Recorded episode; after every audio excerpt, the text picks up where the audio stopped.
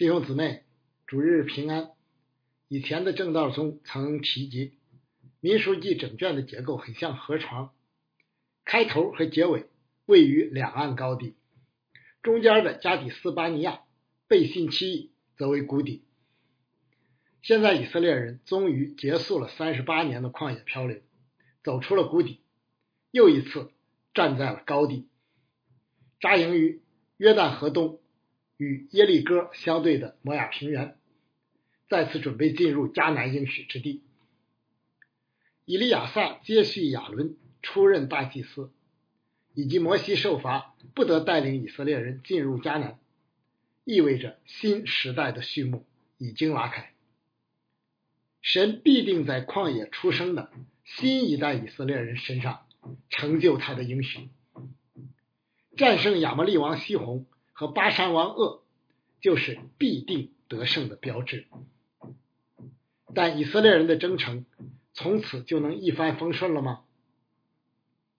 本章开始的故事正是一个插曲，让我们看见在以色列人看不见或意识不到之处，一场属灵征战正在激烈的进行。俗话说：“树欲静而风不止。”属灵征战就是这样，随时随地。继续分享之前，我们先来祷告。天父，感谢你启示了你的话语，叫我们可以查验何为你善良、纯全、可喜悦的旨意。以下的时间，求你那赐人智慧和启示的灵，大大的开启我们，光照我们，好叫我们看出你话语当中的奇妙。主啊，你的话是我们脚前的灯，路上的光，生命的亮。主啊，从前所写的圣经都是为教训我们写的，叫我们因圣经所生的忍耐和安慰可以得着盼望。主啊，你就利用以下的时间，借这段经文向我们说话，听我们的祷告，奉主耶稣基督的名，阿门。本章的故事。发生在以色列人刚扎营于耶利哥对面摩亚平原的时候，故事情节相当精彩，充满悬念，脍炙人口，如蠢驴和聪明人巴兰的对比。巴兰既贪财，却又害怕惹怒神的那个矛盾心态等等，同时也留下了值得思考的问题：神是反复无常的吗？巴兰到底是什么样的人呢？带着这些问题，我们将以巴勒、巴兰和烟花神三位为主线，来看看这段经文要对今天的我们说什么话。那非常有意思的是，本章所发生的一切虽然直接与以色列人有关，但以色列人却并不知情，全程都没有参与，但他们的神。耶和华却亲自为他们征战，保守并祝福了他自己的子民。呃，我很好奇摩西是怎么知道这一切并且记载下来的。当然，圣灵可以直接启示给摩西，也可能是从情报渠道获获得获知的，或者是从他的米甸亲戚那里听说的。呃，巴勒是当时的摩亚王，此次事件即因他而起，我们也就先从他说起。以色列人战胜了西红和鄂，杀了二王，占了他们的土地，这令摩亚王巴勒十分恐慌，因为这两国与自己相邻，现在以色列人就在边界外安营，下一个目标。就该是自己了吧？呃，在巴勒看来，以色列人十分强大，摩亚根本没有力量与之抗衡，因为他们轻易的就打败了西红和鄂。亚摩利王西红的国土本是从摩亚先王手中夺取的，而巴山王鄂则是利凡因人，也就是仅存不多的巨人。呃，这两个王已经够厉害了。如今又来了一个更凶猛的，竟然能轻易击杀二王。巴勒的恐惧可想而知。由此可见呢，战胜亚摩利王西宏和巴山王鄂的影响是非同寻常的，不仅极大的提升了以色列人的信心与士气，而且足以加剧周边各国的恐慌。这就为进占迦南创造了条件。巴勒清楚，即便纠集起四围的米甸人，依旧不足以对抗以色列人。如何是好呢？巴勒不想束手就擒，也不打算臣服于以色列人，那就只能另辟蹊径。呃，古人与现代人显著的差别之一。就是古人普遍相信神明、魔法以及巫术这类现在被斥之为迷信的东西啊，就像我们的历史书中所记载的那些巫蛊之事，巴勒当然也不例外。在他看来，要想战胜以色列人，就只能求助于神明的魔力。作为亚伯拉罕侄子罗德的后代。巴勒很可能听说过有关以色列人的神耶和华的事，现在要做的就是找到大有通灵能力的人，赶紧与更厉害的神明取得联系，或者是想办法操控以色列的神。这就显明了本章之事的实质是属灵征战。只可惜啊，根本就不存在。能胜过耶和华神的神明，而独一真神耶和华更不可能被人操控。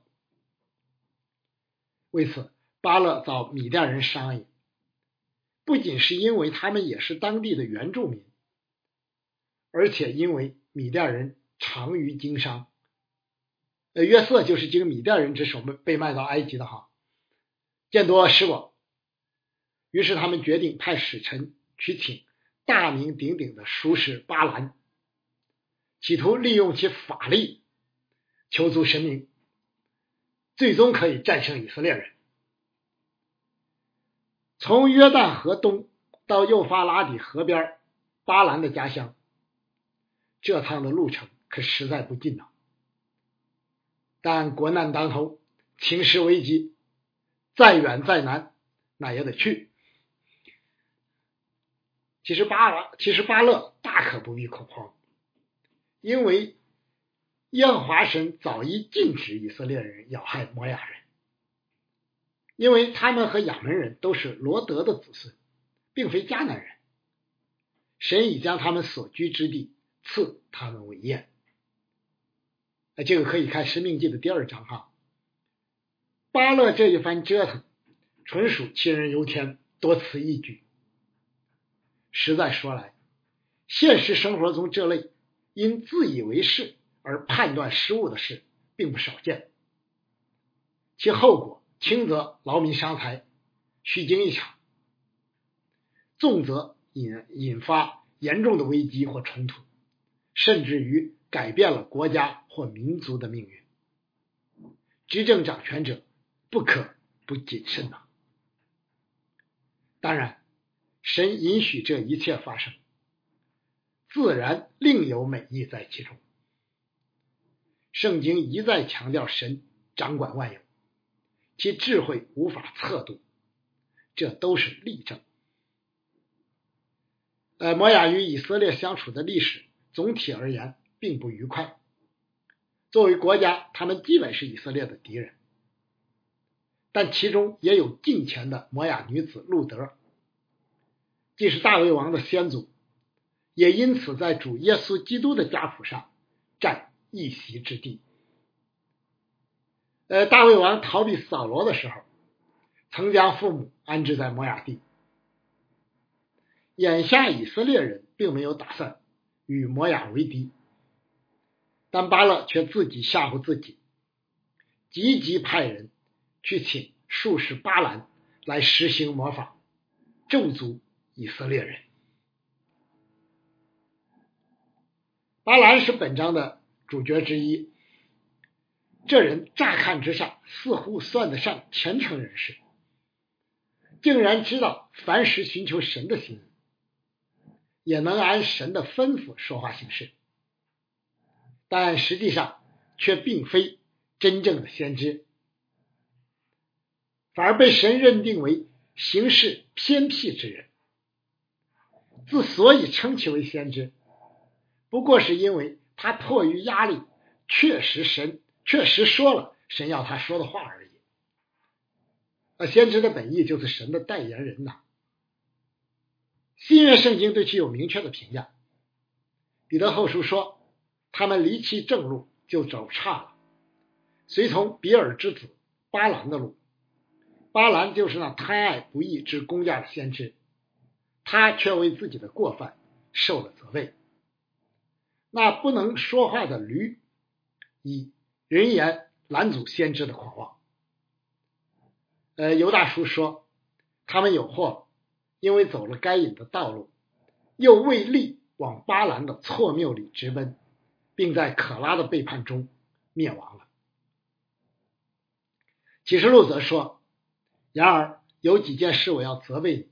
因为在你那里有人服从巴兰的教训，这巴兰曾教导巴勒将绊脚石放在以色列人面前，叫他们吃祭偶像之物，行奸淫的事。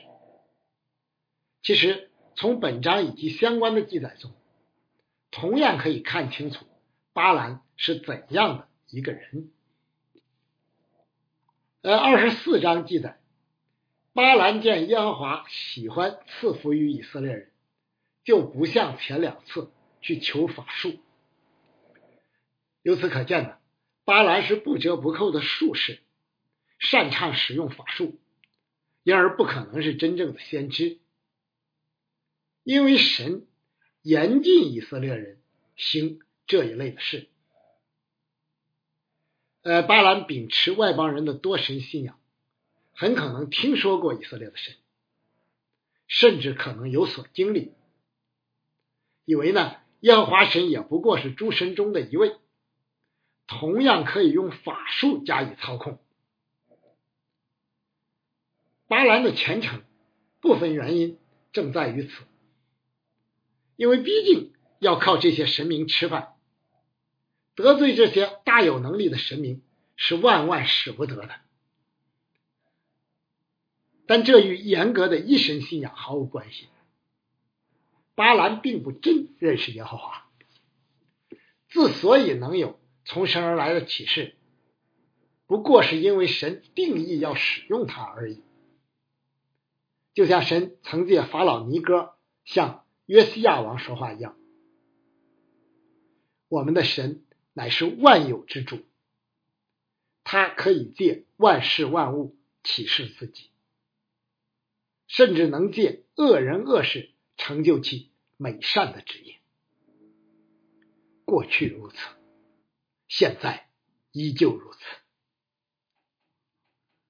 故此呢，不要以为神借某人说话，或者是某人外在的行为看起来似乎敬敬虔，他就一定是认识真神的人，是神的，是真神的先知。因为像巴兰这样的人。存着错误的观念和不良的动机，又是为了达到贪婪的目的，但从外表看来，却具有极大的迷惑性。我们既要小心谨防上当，又要小心以免自己落入这样的假冒伪善。呃，巴兰的灵性非常愚钝，与所骑之驴。形成鲜明的对比。驴呢，常被认为既愚蠢又顽梗，故被称为蠢驴。但在本章的记载中，驴却既不蠢也不蛮，一开始就看见了神的使者和他手中拔出来的刀，于是反复躲避，以免自己的主人受伤害。反观巴兰呢，却是既蠢又蛮，不仅对拦阻的天使毫无所知，而且迁怒于驴，屡次用杖打驴，并且威胁要杀了自己忠心的坐骑。甚至驴已经开口说话了，仍然执迷不悟，直到被神开了眼睛，才得见树灵的真相，不再怪这个，不再责怪驴。按说，像巴兰这样的人，应该极擅长关照这一类的事。驴能说话，本已是十分非同寻常之事。巴兰理应祭司意识到必定发生了什么奇怪的事，但他竟毫无察觉，一心还要往前行。灵性如此愚钝，岂配得上先知的称号？这也提醒我们，时常保持灵性的敏锐，不被个人的私欲蒙蔽，是多么重要的一件事。人一旦为情欲所辖制，就不可能保持灵性的敏锐。即使面对神迹奇事，就像驴开口说话这样违反常理之事，也会像巴兰一样愚钝。这世界缠累我们的事很多，就像肉体的情欲、眼目的情欲，并今生的骄傲，都会对人的灵性。造成严重的危害，以致不能清楚神的旨意。我们一定要保守自己，做一个清心的人巴郎为何一次又一次的求问神，一心想要前往巴勒那里去呢？原因使徒们说的很清楚，不过是贪爱不义之工价而已。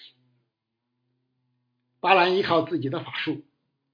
作为博取钱财的工具，以致声名显赫，连遥远的巴勒都慕名派人前来请求帮助。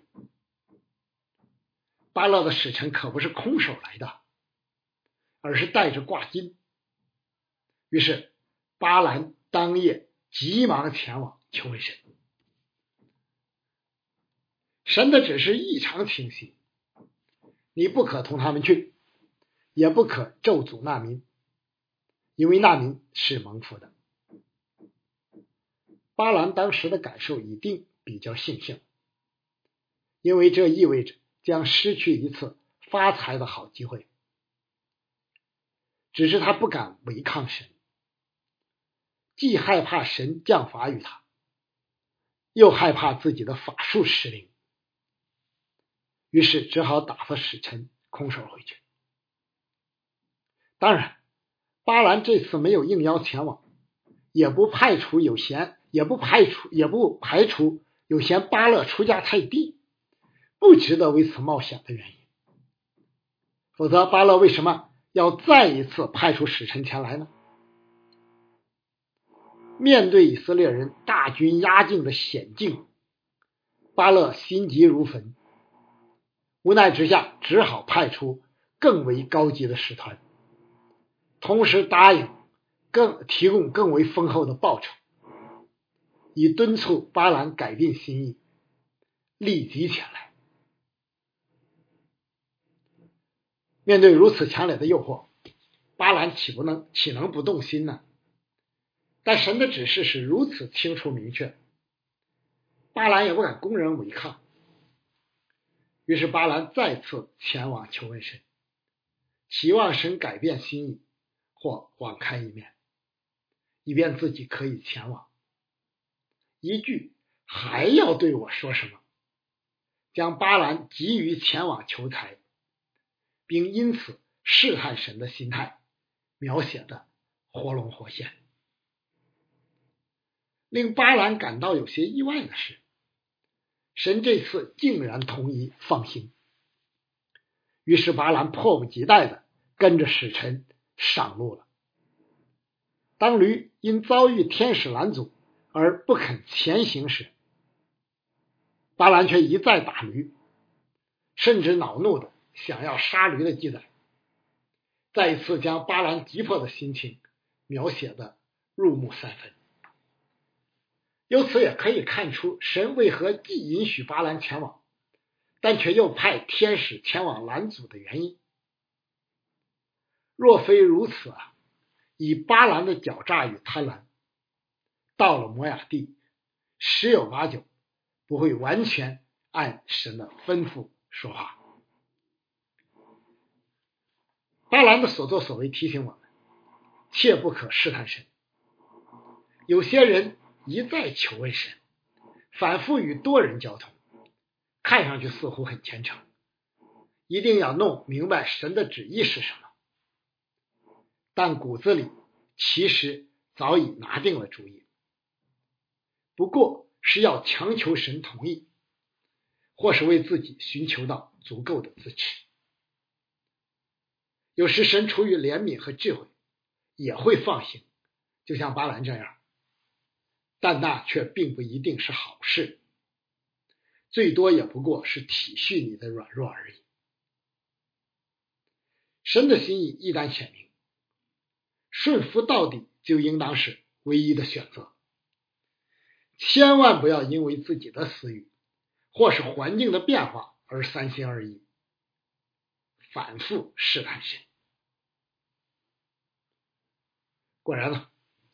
巴兰尽管这一趟行程没有造次，但却本性难移，最终还是与巴勒沆瀣一气，加害于以色列人，终为以色列人所杀。巴兰最终发起的依旧是属灵的攻击，教唆米甸的女子引诱以色列人行淫乱、拜巴利、吃拜偶像的祭物，从而陷以色列人。于最终，若不是大祭司以利亚撒的儿子菲尼哈起来击杀了米甸女子，并与其犯金银罪的以色列首领，巴伦的计谋真的可能就成功了。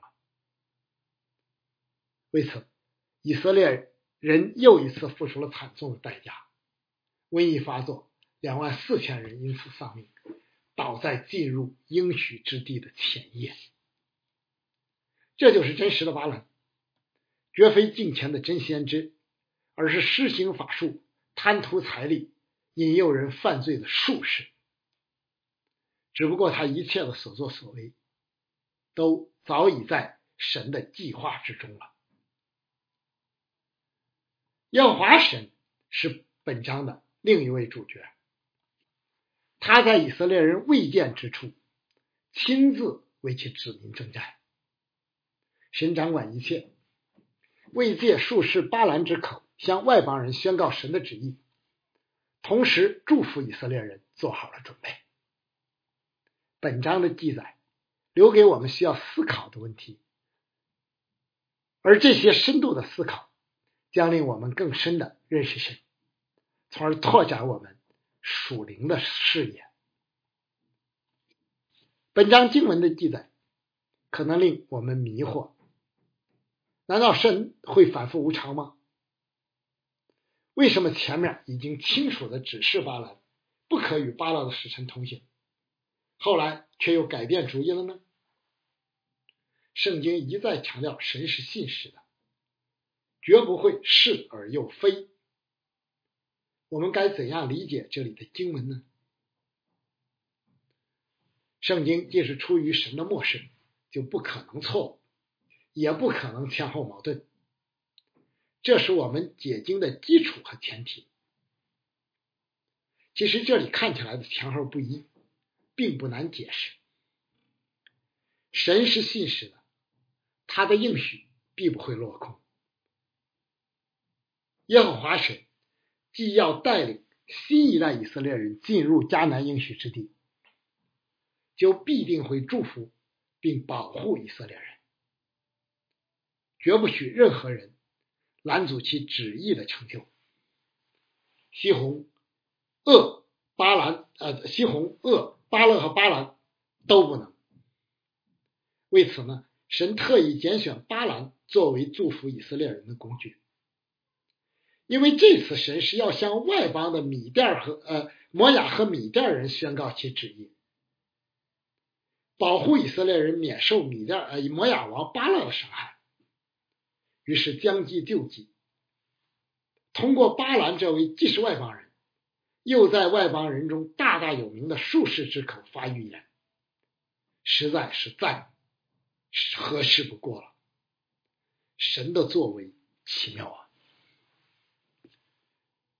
但巴兰既是外邦的术士，并不真认识耶和华，又极为贪婪，令其完全顺服，并非易事。这是与以色列真先知的不同之处。作为术士，巴兰对神明有当有的尊崇与敬畏，因此耶和华神就以此加深其印象，令其不敢越雷池一步。神首先清楚而明确的吩咐巴兰，不可咒诅以色列人，不许巴兰前往摩崖地。希望巴兰能无条件遵行，但巴兰贪婪成性，求财心求财心切，再次试探神。于是神决定利用巴兰此行宣告祝福以色列人的话，甚至包括有关米赛亚的启示哈。于是准许巴兰随第二波使臣前往，但神知道巴兰的顺服并非出于甘心。非严厉警告不足以约束其言行，于是借着驴说话，又亲自开巴兰的眼睛，使其看见拿刀拦阻的天使，再经由天使重申警戒的话，从而震慑这个术士，使其不敢随私意行事，以致完全遵行了神的旨意。呃，也许你会说。难道没有别的更好的办法了吗？或者说，若巴兰不去，就不能宣告神对以色列人的祝福了吗？我相信神所选择的一定是最好的，因为其智慧不是人可以测度的。我也相信神所没有启示的，我们就没必要揣测，因为摩西曾教导说，隐秘的事是属耶和华我们神的。唯有明显的事是永远属我们和我们子孙的，好叫我们遵行这律法上的一切话。那使徒保罗说：“我们晓得万事都互相效力，叫爱神的人得益处，就是按他旨意被招的人。”本章所记载的事，就是最好的注释之一。摩亚王巴勒招巴兰的目的。本是为咒诅以色列人，从而能战胜他们，但神却借此祝福了以色列人，保证将带领这新的一代进入迦南美地，成就自己早先的应许。巴兰本为贪图钱财而来，但却不情愿的宣告了神的旨意，其他竟一无所获。看似愚蠢的驴，居然有敏锐的灵性，甚至可以指责所谓先知的欲望，令人感慨不已。以色列人的神耶和华也是我们的神，他当日怎样叫万事互相效力，祝福并保守以色列人，今日同样会叫万事互相效力，祝福并保守他的教会和他的儿女。真先知耶利米曾宣告神的旨意说：“我知道我向你们所怀的意念是赐平安的意念，不是降灾祸的意念。”耶和华神对其子民的祝福与保护是全方位、全天候、全时间的，既在看得见的地方，更在看不见的地方，就像本章经文所记载的这样。其实每天我们所亲身经历的事。不过占世上所发生之事很小的一部分，更不要说那些与灵界有关的事情了。若没有神在隐秘处的保护与看顾，我们恐怕早已被魔鬼吞吃殆尽了。